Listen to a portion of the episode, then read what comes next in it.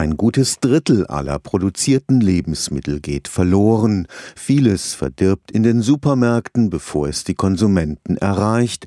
Der Rest wandert in den Haushalten in die Biotonne.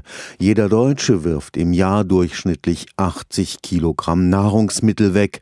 Angesichts des Hungers in vielen Teilen der Welt ist das nicht nur ein moralisches Problem, dass viel mehr Lebensmittel produziert werden, als eigentlich nötig wäre, schadet auch der Umwelt die Karlsruher Schule der Nachhaltigkeit ist ein Begleitstudium neben dem Fachstudium am Karlsruher Institut für Technologie. Studierende sollen lernen, wie das Prinzip der Nachhaltigkeit in allen gesellschaftlichen Bereichen verwirklicht werden kann. So wurden auch Seminare zum Thema Lebensmittelverschwendung entwickelt. Da ging es nicht nur um das Wissenschaftliche, sondern wurde auch jeder Einzelne gefragt von den Studierenden, wie könnt ihr Lebensmittelabfälle reduzieren. Studierenden wurden angeregt, angeregt, ein Konsumtagebuch zu führen, wo sie dokumentiert haben, was habe ich gekauft, was habe ich davon gegessen, wie viel habe ich weggeworfen und haben auch zusammen Strategien entwickeln sollen. Was könnte man machen, zum Beispiel mehr gemeinsam kochen, wie könnten Lebensmittel besser oder länger aufbewahrt werden. Der Geoökologe Marius Albitz